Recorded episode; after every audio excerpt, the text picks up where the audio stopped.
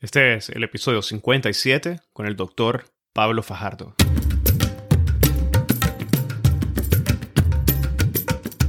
Bienvenidos a Hablemos de Derecho Internacional. Mi nombre es Edgardo Sobanes, abogado y consultor jurídico internacional. En cada episodio tenemos a un invitado o invitada especial que nos inspira y comparte sus conocimientos y visión única sobre distintos temas jurídicos y políticos de relevancia mundial. Gracias por estar aquí y ser parte de HDI. En esta ocasión tuve el particular gusto de conversar con un abogado ecuatoriano que ha trabajado de forma constante en la defensa de la Amazonía ecuatoriana, el doctor Pablo Fajardo, y conversamos sobre la protección de la Amazonía y los procesos judiciales contra Chevron Texaco por daños ambientales y violaciones de los derechos humanos. A través del episodio, el doctor Fajardo nos comenta sobre el desastre ambiental causado por Texaco, hoy Chevron, en la cuenca amazónica del Ecuador y las consecuencias ambientales y de salud pública que han resultado de dichas acciones. Nos habla sobre los procesos judiciales contra Chevron y la travesía judicial que se ha desencadenado en distintas jurisdicciones nacionales e internacionales, incluyendo el proceso arbitral independiente entre la empresa Chevron y el Ecuador. Se expande al caso de los mecheros de la Amazonía ecuatoriana y nos comenta sobre el aumento de casos de cáncer en la región, en particular afectando a mujeres, al igual que las violaciones de los derechos ambientales, afectaciones a la salud en general y los derechos de la naturaleza. Se refiere a la contaminación de aguas subterráneas y superficiales por el petróleo y la contaminación del agua de lluvia por los mecheros. En base a su experiencia, el doctor Fajardo nos comenta sobre la estrategia de litigio y la evidencia clave en procesos ambientales y derechos humanos. Nos habla sobre el papel fundamental de la base social y reflexiona sobre las fallas de las estructuras jurídicas que están en función de proteger el capital, las transnacionales y no los derechos humanos. Se refiere a la importancia de las lecciones de los pueblos indígenas en la protección del planeta Tierra y finaliza el episodio compartiendo su visión como uno de los expertos que recientemente propuso la adopción del crimen de ecocidio como uno de los crímenes en el Estatuto de Roma. El doctor Pablo Fajardo es un abogado especialista en derechos humanos, asesor de la Unión de Afectados por Texaco. Desde el año 1993, ha apoyado la lucha de los pueblos indígenas y campesinos en su demanda legal contra Chevron. Por su trabajo junto a los pueblos de la Amazonía ecuatoriana, en el año 2007 recibió el premio de Héroes de CNN en la categoría de Gente Común y Héroes Extraordinarios, y en el 2008 el premio Goldman para el Medio Ambiente, entre otros reconocimientos. En el 2011, junto a la Unión de Afectados por Texaco, consiguieron un fallo histórico a su favor por 9.500 millones de dólares para reparación social y ambiental en contra de Chevron Texaco. Espero que disfruten de este episodio, lo compartan en sus redes sociales y con quienes consideren podrían beneficiarse del contenido. Esta es la forma más fácil de fomentar el proceso de diseminación y difusión de temas de derecho internacional. Sigan al podcast en Spotify, Google Podcast, Apple Podcast, YouTube o cualquier otra plataforma que utilicen.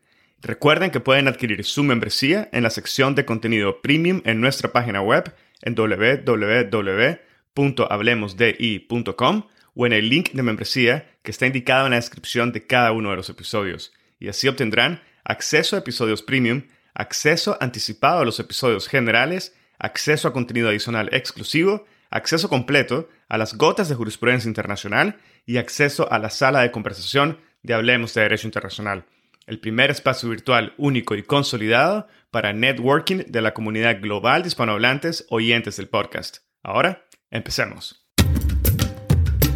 Bienvenido al podcast, doctor Pablo Fajardo. Es un gran honor poder tenerlo en esta mañana. Bienvenido. Y bienvenido, Edgar. Muchas gracias por el espacio.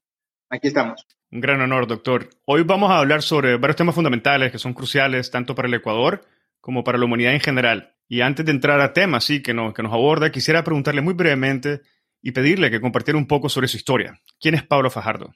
Bueno, eh, yo soy nada más una, diría siempre, una persona, eh, un agricultor campesino ecuatoriano eh, que nací en la costa, pero radico y ahora resido unos 34 años en la Amazonía Norte del Ecuador y que debido a que vi en mi juventud y adolescencia muchos casos de injusticias, de destrucción del ambiente, de agresión del Estado y las empresas petroleras hacia la población indígena, campesinos, mujeres, niños y a la propia naturaleza, decidí también estudiar para abogado.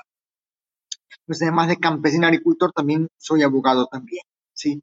Y trabajo desde aquí, desde, desde un lugar, en un pueblo que se llama Susupindi, que es en el norte de la Amazonía ecuatoriana. Trabajo en varios casos, como el caso Chevron, otros casos contra el Estado por eh, estos antorchas o mecheros que tiene quemando gas todo el tiempo, que la llevamos con nueve niñas adelante, casos de cambio climático, en fin, o sea, algunos casos de interés eh, global y que luchamos por un bien común. Perfecto, doctor. Y me gustaría que habláramos precisamente sobre los dos casos que menciona y que iniciáramos con el caso Chevron Texaco. Este caso tiene sus inicios judiciales en la última década del siglo pasado y se mantiene vivo de una forma u otra hasta el día de hoy, casi 30 años después. ¿Podría comentarnos sobre los aspectos fácticos del caso? ¿Cuáles han sido los motivos, además, que llevaron a la presentación de este caso histórico contra Chevron Texaco?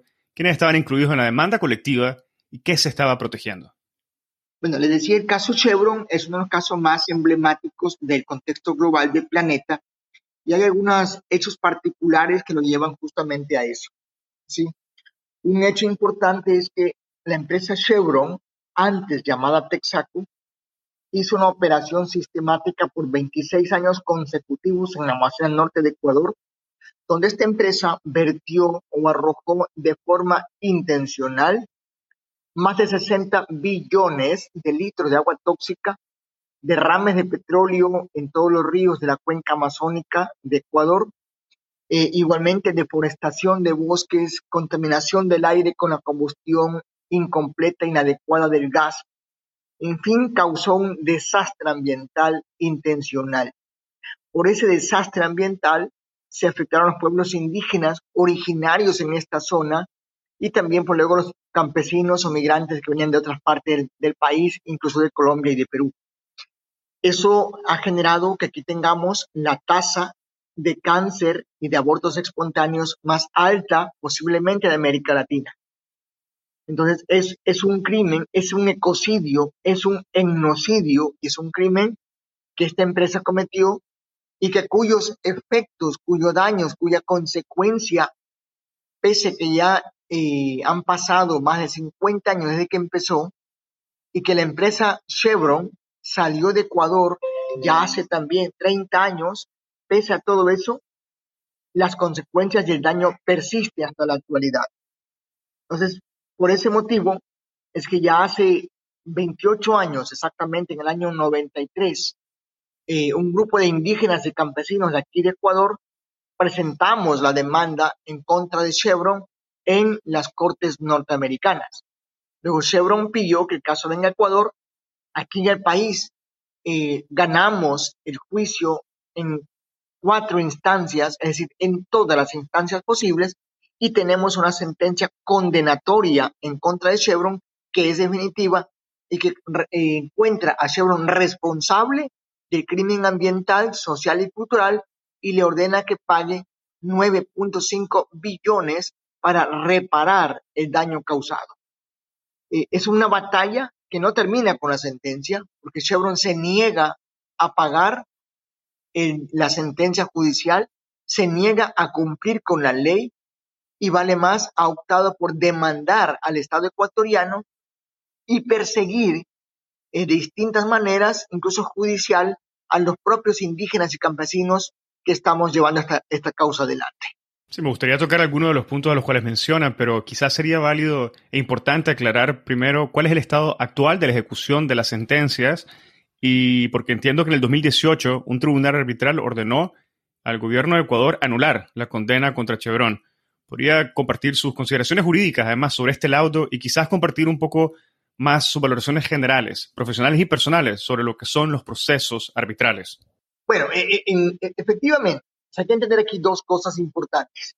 El juicio que llevamos los pueblos indígenas y campesinos en contra de Chevron es un juicio autónomo, independiente, particular o privado, como querramos llamarle, de los afectados contra la petrolera Chevron. Pero en forma paralela, cuando Chevron se dio cuenta que la prueba existente en este caso era contundente en contra de ellos, era una prueba realmente irrevocable, que por todos lados encontraba la responsabilidad de la empresa, lo que hizo fue contrademandar al Estado ecuatoriano con arbitrajes internacionales. Hay que decir que el Estado ecuatoriano no es parte de este juicio nuestro. Tampoco nosotros, los demandantes, los afectados, no somos parte del caso del arbitraje que es entre Chevron y el Estado ecuatoriano. ¿sí? Este laudo que usted hace referencia eh, se generó el 30 de agosto del año 2018 y es de ese proceso arbitral entre la empresa Chevron contra el Estado ecuatoriano. Nosotros no somos parte de ese laudo y bajo cualquier norma jurídica no pueden afectarse eh, derechos de personas que no han comparecido a un juicio, o sea, que no hayamos podido ejercer nuestro legítimo derecho a la defensa. Entonces, ese laudo arbitral es completamente inaplicable, es inadecuado, es inconstitucional, eh, es inconstitucional aquí en Ecuador debido a que ordena que el gobierno viole la constitución ecuatoriana, cosa que no es posible hacerlo, ¿sí? En todo caso, existe ese laudo, pero hay que ser claro que es inaplicable y que no lo pueden aplicar. En consecuencia, la sentencia que tenemos contra el Chevron está plenamente vigente y estamos tratando de hacer, las gestiones necesarias para poder homologar nuestra sentencia en otras jurisdicciones. Y ese proceso de homologación al que se refiere eh, es el, que está relacionado a la presentación de procesos eh, a cortes domésticas en Sudamérica y Canadá. Efectivamente. Eh, hemos presentado estas demandas en Canadá, Brasil, Argentina en un primer momento. Hay que decir que hoy ninguna de las tres acciones de homologación están vigentes y esto debido a la propia estructura jurídica de la empresa, que es que infortunadamente no existen normas eh, de carácter internacional que permitan que los demandantes podamos recurrir a una corte internacional contra una transnacional, como en el caso de Chevron. Tenemos que recurrir a cortes domésticas y ahí tenemos grandes problemas eh, que creo que muchos conocemos. Es todo esa, lo que llamamos esa arquitectura que garantiza impunidad a las transnacionales. Por ejemplo, Chevron, en el caso de Brasil, Argentina o Canadá, argumentaba que la empresa Chevron Corporation es una empresa radicada en Estados Unidos y es la empresa condenada pero que las empresas Chevron Canadá, Chevron Brasil o Chevron Argentina son empresas autónomas, independientes y que en consecuencia no se le puede cobrar a Chevron Argentina, Canadá o Brasil la deuda que es de Chevron Corporation. Lo cual sabemos que es, eso no es posible, porque obviamente toda la inversión que vino a esos países vino de parte de Chevron Corporation y toda la utilidad, la ganancia económica van al bolsillo de Chevron Corporation. Entonces no es una empresa diferente, sin embargo, los jueces lo han entendido así, han creído en el argumento de Chevron y han eh, determinado que no se puede eh, cobrar la deuda a una empresa eh, subsidiaria en este caso. Otro gran obstáculo que tenemos es esa asimetría económica entre los demandantes, o sea, nosotros y la empresa Chevron. O sea, es imposible competir económicamente con una empresa de esta naturaleza, incluso en el ámbito judicial. Otro elemento es la protección de la empresa petrolera eh, que tiene en el país de origen, en este caso en Estados Unidos, donde también hay cortes norteamericanas que han ido emitiendo sentencias favorables a Chevron sin contemplar el crimen cometido acá en la Amazonía ecuatoriana, ni tampoco la sentencia que existe en su contra. Es decir, hay una cantidad de elementos que garanticen esa impunidad a las transnacionales y que obviamente dejan indefensión a los pueblos. Y para completar este escenario viene el panel de arbitraje, el laudo arbitral, que lo que hace es sellar esa garantía de impunidad a las transnacionales y, como dije antes, dejan indefensión absoluta a la propia naturaleza y a los pueblos víctimas de crímenes corporativos. Ah, muchas gracias, eh, doctor, por compartir esas valoraciones generales sobre el estado actual del proceso. Y con esto me gustaría hacer una breve pausa y referirme a uno de sus colegas de esta saga, el doctor Dotzinger, quien ha sido objeto de distintas acusaciones, denuncias y procesos en los Estados Unidos. ¿Podría, doctor, explicarnos un poco cómo se ha visto manifestado el alcance de Chevron al que se refiere dentro de Estados Unidos y su sistema judicial? Mire, eh, a ver, hay que decir que Donzinger es un, primero, un abogado norteamericano que trabajó en este caso hasta el año 2013. Obviamente un abogado y bastante, digamos, comprometido con, con este tipo de causas, sin embargo, en honor a la verdad, cometió algunos errores, principalmente con los demandantes. O sea, no se sometía totalmente al criterio de los demandantes, los pueblos indígenas, y eso generó dificultades con los propios accionantes que en el 2013 le pidieron que abandone el caso. ¿sí? Él siguió eh, trabajando por su propia cuenta, eh, diciendo que representaba a los indígenas afectados, lo cual no es verdad. En el 2013 para acá, ya son siete años, para ocho años, que no trabaja con la Unión de Afectados por Texaco, la UDAP, que es el colectivo que lleva esta lucha adelante. Sin embargo, también hay que decirlo, que todas estas acusaciones que le hace Chevron de fraude y cuantas cosas no son reales. No son reales. O sea, Donzinger, su, digamos, su delito, por llamarlo así, que no es ningún delito, uno ha sido inmiscuirse en este caso, trabajar en un caso contra una transnacional.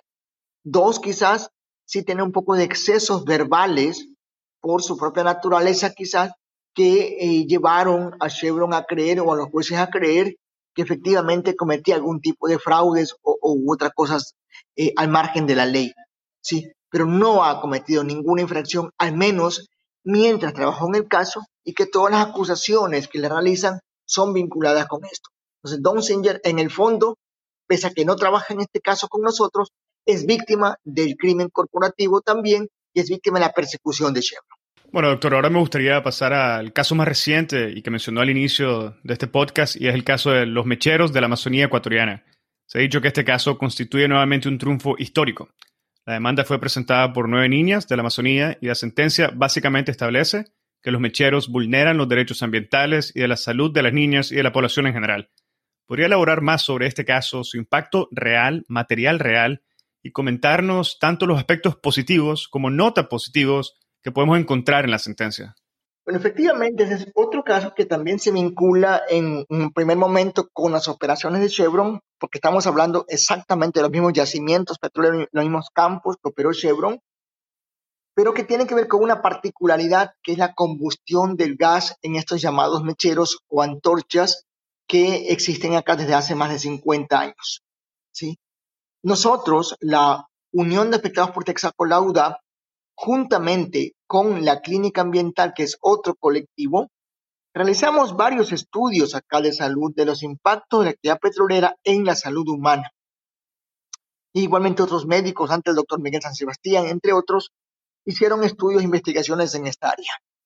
En el último estudio que hicimos y que realizamos la UDAP con la Clínica Ambiental, en el año 2015, encontramos, o además se encontró o se ratificó lo que ya conocíamos, que era esa incidencia alta en los impactos en la salud, principalmente los casos de cáncer. Y fuimos encontrando que las familias que están ubicadas más cerca de las instalaciones petroleras y de los mecheros tenían más incidencia en casos de cáncer, que las que estaban más distantes pues tenían menos incidencia. Eh, luego empezamos a realizar un trabajo mucho más profundo ya que fue a construir lo que aquí llamamos el registro biprovincial de tumores, porque son dos provincias, Orellana y Sucumbíos, las que están inmersas en esta problemática. Y en ese registro que fuimos construyendo, eh, pidiendo las historias histopatológicas de todos los pacientes de cáncer encontramos, eh, fuimos documentándolos y encontramos obviamente que aquí tenemos una tasa de cáncer mucho más grande que en el resto del país y América Latina, y que esos casos de cáncer están vinculados con la actividad petrolera y en una buena parte con esos mecheros. ¿sí? Entonces, claro, eh, en ese registro encontramos que de cada 100 casos de cáncer que se registran o se encuentran, 71 se producen en mujeres.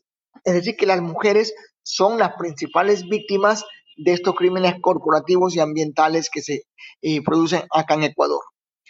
Pero también encontramos o se ratificó que la familia más cercana a esos mecheros se tienen, tienen más, más casos de cáncer. Y un problema grande que tenemos es el agua.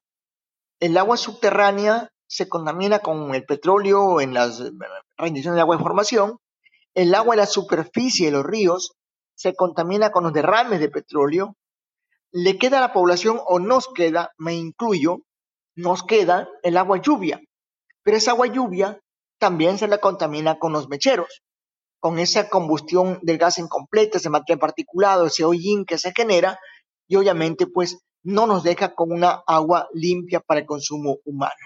Entonces, ese hecho es el principal causante de estos grandes problemas de salud que tenemos acá. Siendo las mujeres las principales afectadas en este tipo de cosas, entonces se pensaba que planteen la demanda eh, compañeras mujeres de esta zona. Pero ya viendo de fondo, un grupo de, de madres dijeron, no, nuestras hijas quieren hacerlo, nuestras hijas quieren luchar por su futuro, ellas son conscientes que si ellas no luchan por su futuro, por su, por su vida, por un ambiente sano ahora, mañana van a ser las siguientes víctimas del cáncer. Entonces fue así como se fue construyendo ese pequeño colectivo de nueve niñas de entre 8 y 15 años que decidieron enfrentar al Estado ecuatoriano planteando esta demanda bajo el apoyo y patrocinio de la Unión de Afectados por Texaco. Esa para mí es una, un hecho realmente histórico, como digo, porque niñas de, tan corta edad deciden enfrentar a todo el Estado. Y lo han hecho. Y lo siguen haciendo con una valentía impresionante. Pero además de eso, eh, han estado en las audiencias, han estado en todo este proceso. Y claro, se dan cuenta la, las falencias que tiene todo el poder del Estado y las corporaciones para tratar de perpetuar esos crímenes, pero también el apoyo y la solidaridad de mucha gente en el mundo que está con ellas en estas batallas.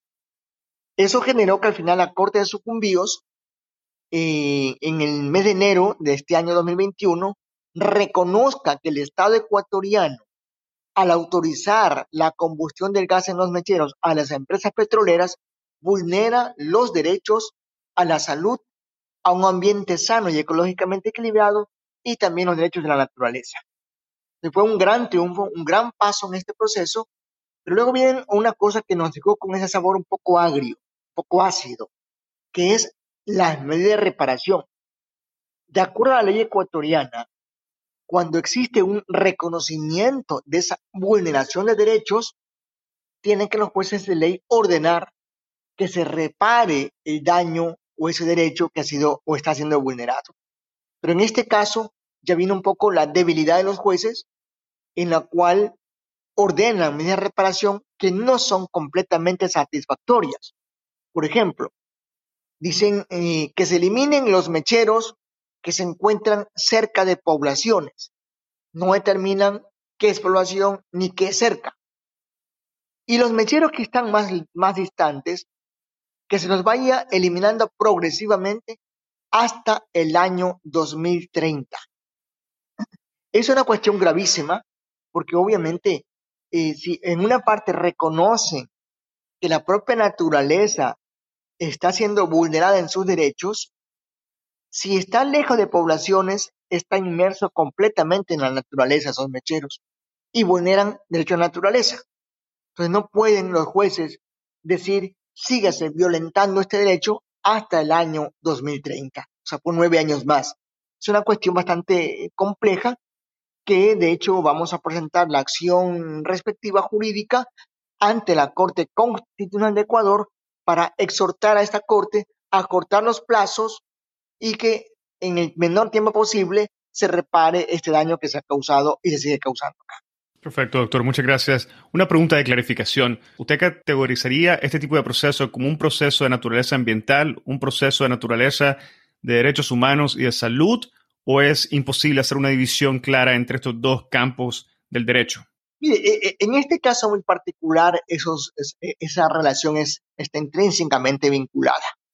O sea, es muy complicado separarlo porque, digo, la vinculación es tan, tan grande, sí, tan compleja que no se puede separar. O sea, en la parte ambiental, en esta zona está muy vinculada con la parte de salud por ejemplo, en la sentencia del caso Chevron, los jueces dicen, claridad meridiana en una de sus partes, que eh, los impactos ambientales que genera la operación de Chevron agravan la salud de la población y por ende la economía de la población. o sea, eh, eh, digo, lo vincula bastante bien y eso se ve en la práctica, en la realidad. O sea, así que tenemos, aquí tenemos mucho más problemas de salud, es porque tenemos más problemas ambientales, ¿sí? Entonces, no se los puede separar directamente así. Y obviamente también hay una cosa importante que es la norma jurídica. O sea, son para mí derechos humanos, son derechos constitucionales, ¿sí? Pero también es ese derecho, digamos, en juego muchas veces económico, las empresas que ellos ponen, y ellos nos acusan que nosotros estamos afectando sus derechos económicos. Les decimos, miren, no es así. No afectamos o no queremos afectar eso. Solo queremos que ustedes, si van a extraer petróleo, háganlo de forma responsable, que no afecten los derechos de los demás. Deben reconocer que los derechos de la empresa petrolera llegan hasta donde comienzan los derechos de las personas y la naturaleza. El momento que esa afectación pasa ese límite, ya hay una vulneración de derechos. Entonces, no nos oponemos a que traigan petróleo, aunque deberíamos hacerlo. Pero en este caso no nos oponemos, ¿sí? Extráiganlo. Pero no por eso pueden pasar por encima de nosotros y vulnerar nuestros derechos. Doctor, y desde un punto de vista de estrategia de litigio, ¿cuál considera usted que ha sido la razón o el, o el, principal elemento que ha permitido estos dos triunfos, entre otros, pero estos dos triunfos a los cuales nos hemos referido en esta mañana? Y refiriéndome a la evidencia, ¿cuál cree que ha sido la evidencia clave? La evidencia clave que ha llevado a las Cortes a fallar en su favor. Mire, justamente hace, hace dos semanas tenemos otro triunfo importante contra otra empresa chilena en otra acción de protección también en la que se reconoció, eh, o sea, un juez reconoció que la empresa Enaxi Petrol eh, violenta o vulnera derechos de las comunidades campesinas que están a su alrededor por sus operaciones petroleras, tanto de ruido, de gases, de mecheros y otras cosas también. Entonces tenemos tres triunfos importantes en este contexto hasta el momento y vamos a, estamos planteando nuevas demandas para continuar con este proceso. Yo creo que, o sea, hay cosas que son innegables, hay cosas que no se la puede omitir, que no se puede negar, y es esa evidencia real de esa contaminación petrolera, de los mecheros, de los derrames de petróleo, la combustión del gas, del agua que se contamina, son esa prueba para mí importante. Lo que quizás aquí un poco lo clave en todos este, estos procesos es la actitud de la población, es la reacción de la gente. O sea, digo, o sea, yo en mi caso, como abogado, que también soy un campesino, como dije al principio, al inicio, que también soy un afectado, pero como abogado me pongo en ese plano, no podría hacer mayor cosa si no hay una base social fuerte que está luchando cotidianamente con uno y es que me da energías y toda esa potencia para seguir en este tipo de batallas enfrentando a poderes eh, importantes como es el Estado y las empresas transnacionales. Entonces, para mí un poco la clave de todo esto también es la actitud de la población afectada que decidió dejar de ser víctima, levantarse y ponerse a luchar por sus derechos. Bueno, muchísimas gracias. Y en línea con esa respuesta, quisiera hacerle ahora la pregunta en términos negativos. ¿Qué ha faltado? ¿Qué ha faltado para que estas sentencias sean efectivas y exista una reparación apropiada para las víctimas? Hay la otra parte de la actitud, que es ya lo que le corresponde a los estados y los sistemas jurídicos en el contexto global, nacional y global. O sea, aquí hay que reconocer, hay que decirlo, la estructura jurídica que se ha ido implementando en el contexto planetario está hecha, está diseñada para proteger a las transnacionales, para proteger el capital, proteger las inversiones, proteger al que hace, dedica al comercio, pero no están hechas para proteger derechos humanos. Por ejemplo, si usted revisa algún tratado de inversiones, de libre comercio, esos tratados tienen también la estructura jurídica necesaria para obligar a cualquier Estado que suscribe este tipo de acuerdos a cumplir lo que no quiere cumplir. Y son los sistemas de arbitraje, por ejemplo. Si un Estado, eh, entre comillas, afecta alguna inversión porque la empresa no hizo bien las cosas, viene esa empresa transnacional y plantea un arbitraje internacional. O sea, tiene la estructura para hacerlo. Tal caso, un caso emblemático, me parece muy interesante, el caso de Uruguay, cuando el gobierno uruguayo eh, decidió imponer algunas normas jurídicas en su país para tutelar o proteger la salud de las personas y era regular el consumo del tabaco. Viene la empresa tabacalera, la Philip Morris, y plantea una demanda contra el gobierno uruguayo porque esa medida, que para el gobierno era para proteger la salud de las personas, pero que afectaba, según la empresa, sus ganancias hacia el futuro. Entonces, ustedes ven que eh, cuando se trata de inversiones económicas, hay la estructura jurídica necesaria a nivel internacional para forzar a un Estado a cumplir. Pero cuando se trata de derechos humanos, no hay esa estructura jurídica. En las Cortes Interamericanas de Derechos Humanos, Corte Europea, por ejemplo, se puede mandar a los gobiernos, a los estados, pero no se puede mandar a una transnacional o a una empresa operadora. Entonces, ahí tenemos un gran vacío jurídico. Todos esos instrumentos jurídicos permiten, son meras declaraciones o a su vez se refieren a los estados. Pero hay que entender que las empresas transnacionales, una muy buena parte de ellas, son más grandes económicamente que varios estados juntos. Entonces, aquí, tenemos un gran vacío que es cómo lograr, cómo completar o llenar ese, ese hueco que existe, eh, que nos permitan demandar en cortes internacionales a las propias empresas transnacionales cuando cometen crímenes como en el caso de Chevron Ecuador u otras empresas. Entonces, ese es el gran problema de la humanidad que tenemos actualmente, que es ese vacío jurídico y ese es un gran obstáculo. Y lo segundo es también todo el sometimiento económico de los gobiernos, sobre todo países pequeños como Ecuador, hacia el poder financiero internacional.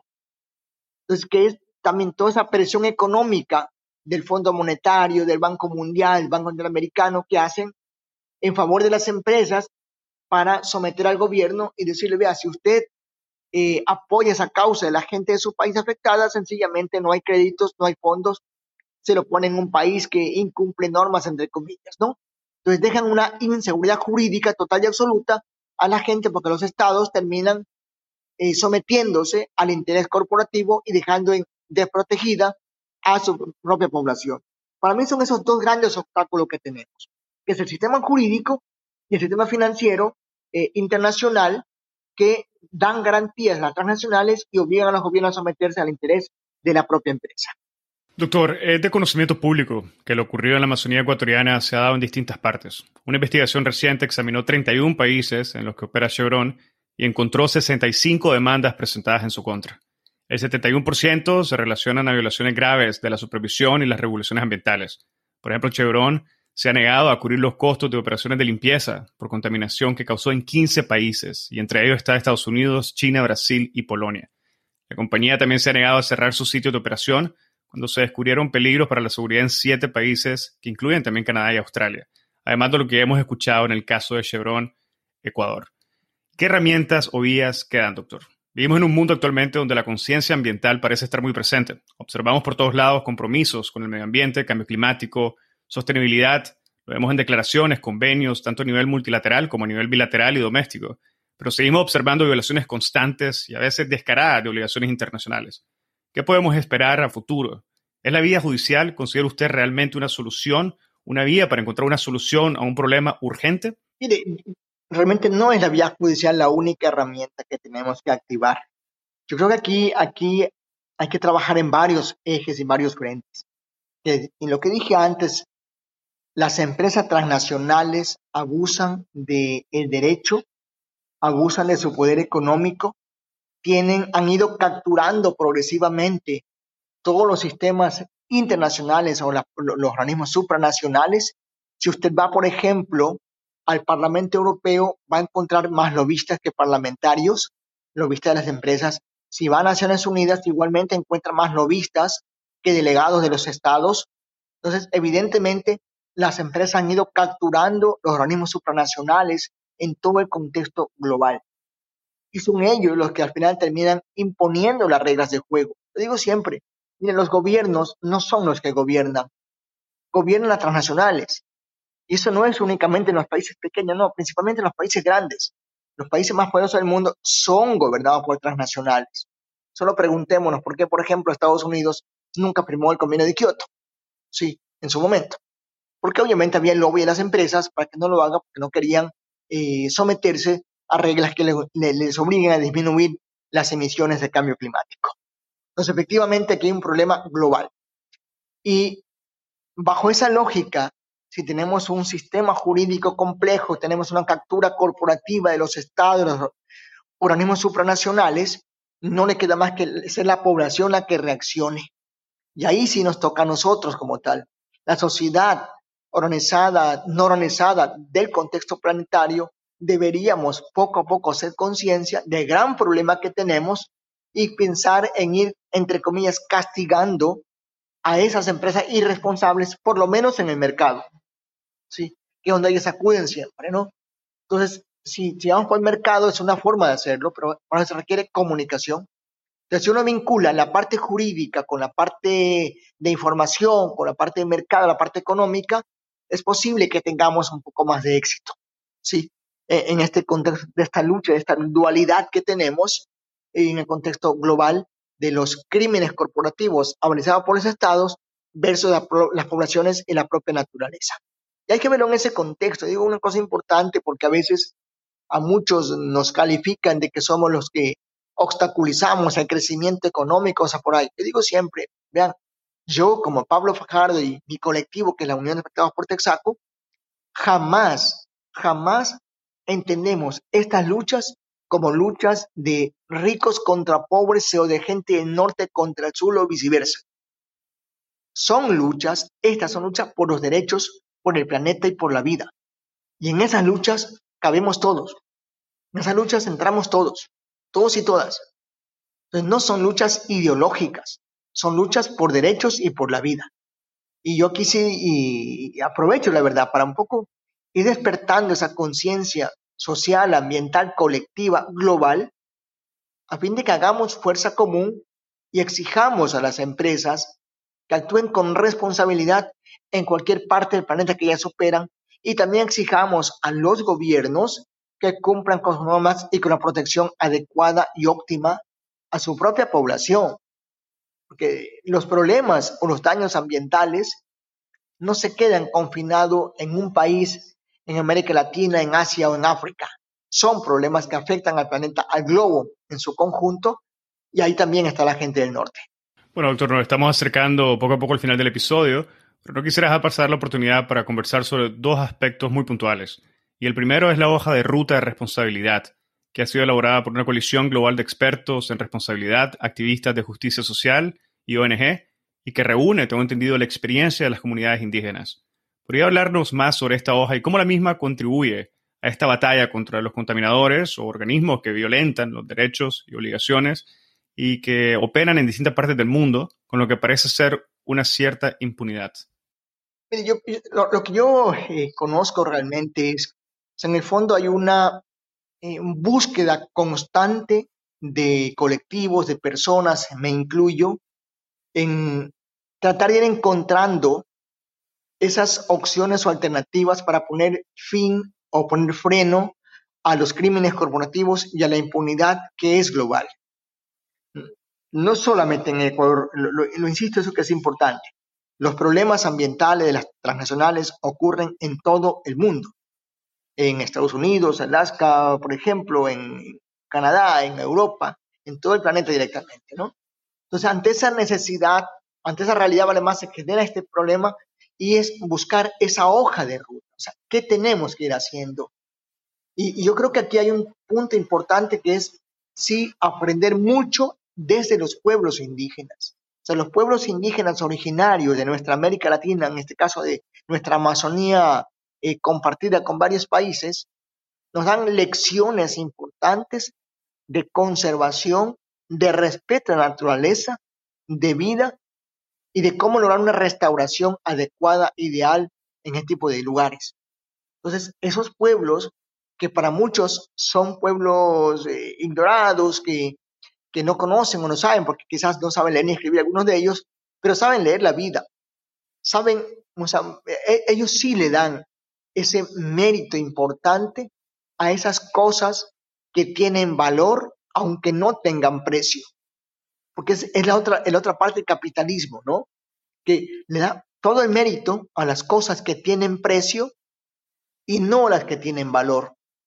Para estos pueblos vale mucho más esto segundo, lo que tiene valor, ¿sí? Que en, esta zona, en los ríos, el, agua, eh, la, la tranquilidad, la paz, la propia naturaleza. Son esas cosas que ellos las valoran y las respetan muchísimo. Entonces, esa hoja de ruta que tenga un origen de los pueblos indígenas ya es un paso importante, porque reconocer un conocimiento ancestral, para mí, de sabios que nos van enseñando a la humanidad y que han sido ignorados por muchísimas décadas y siglos y que hoy parece que se los quiere escuchar un poco por lo menos. Sin embargo, también soy consciente que la otra hoja de ruta de las transnacionales va mucho más avanzada que la nuestra. O sea, nuestra hoja de ruta, aunque tenga una base sólida, pero vamos a paso de tortuga. Las empresas, el poder económico, las, eh, las transnacionales van mucho más rápido que nosotros y han avanzado mucho más. Entonces, cuando nosotros empecemos ya a trabajar en sí en esta hoja de ruta, es posible que tengamos que modificarla rápidamente porque ya será un poco tarde. Entonces, yo también aquí llamo también eso, ¿no? Porque a los colectivos sociales en el mundo, a los grupos que estamos en esto, el tipo de luchas, a veces nos cuesta ponernos de acuerdo. Nos cuesta, nos centramos en pequeños matices y nos generamos grandes conflictos por esas pequeñas divergencias que tengamos. Y claro, el mundo actual no está para eso. O sea, queremos cosas prácticas, inmediatas y urgentes en las que esos pequeños matices de quién aparece, quién no aparece y, todo lo demás debe quedar en un segundo plano. El poder económico, el poder corporativo lo tiene muy claro y por eso avanza mucho más rápido que nosotros. Bueno, doctor, muchísimas gracias. Y un último punto al cual quisiera referirme es la reciente propuesta de la adopción del crimen de ecocidio como uno de los crímenes en el Estatuto de Roma. Me gustaría que nos compartiera un poco sobre el trabajo detrás de esta propuesta, el objetivo principal y que nos aclare la definición del crimen y en especial cómo entienden los expertos y las expertas independientes un acto, y cito, un acto ilícito o arbitrario perpetrado a sabiendas de que existe una probabilidad sustancial de que cause daños graves que sean extensos o duraderos al medio ambiente. Fin de cita. ¿Qué nos puede comentar, doctor? Mire, o sea, e-, es otro gran problema de la humanidad. También tengo el privilegio de haber sido parte de este grupo de expertos del planeta para eh, lograr esa definición de lo que es el ecocidio como tal, ¿no? Entonces, sí es un problema grande, diría yo, ¿sí? Porque, claro, hay muchos, muchos casos que se dan en la cual no hay responsable.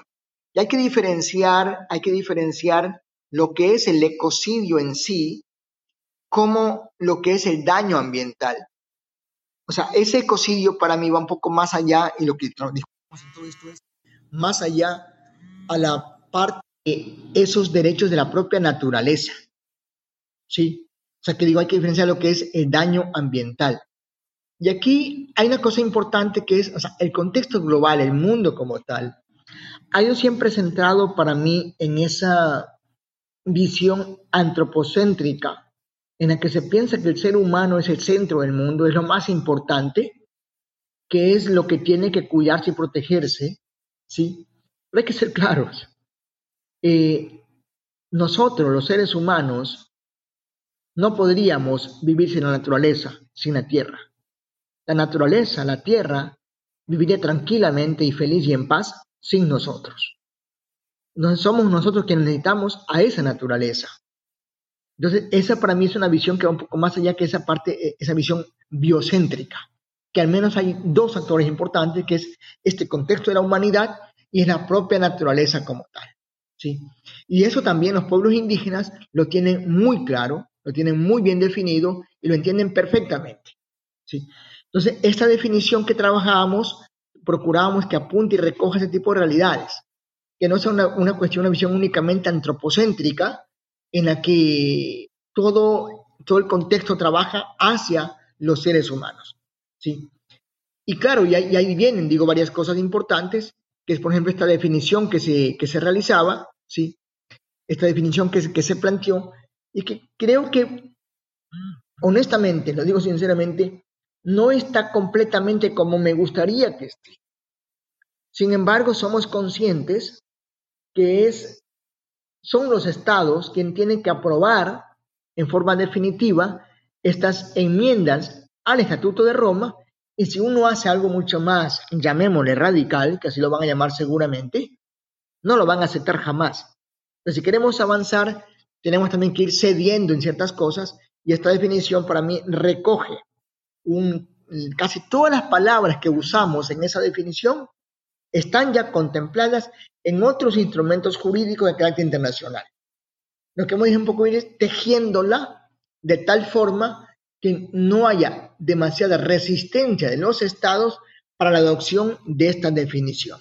¿sí? Apuntamos a cosas como esas. Y si esperamos, si esperamos que ojalá la prueben pronto, la acepten los estados, que se la ponga en práctica, pues nos parece que una herramienta jurídica importante, no la única, pero una herramienta jurídica importante para proteger mucho más el, planeta, el globo que tenemos y que es nuestra única casa también. Muchísimas gracias, doctor Pablo Fajardo, por el tiempo que nos ha brindado en esta mañana. Sé que tiene una agenda bastante ocupada en estos momentos y agradecemos mucho el tiempo que nos ha dado para poder grabar este episodio y conversar sobre un tema de importancia fundamental. Ha sido un verdadero placer tener esta conversación. Y con esto damos por finalizado el episodio del día de hoy y esto fue una conversación con el doctor Pablo Fajardo. Si encontraste este episodio interesante, te invitamos a que lo compartas y nos sigas en Spotify, Apple Podcast, Google Podcast o cualquier otra plataforma que utilices para escuchar tu podcast Hablemos de Derecho Internacional, haciendo clic al botón de seguir o al botón de suscripción. Hasta la próxima.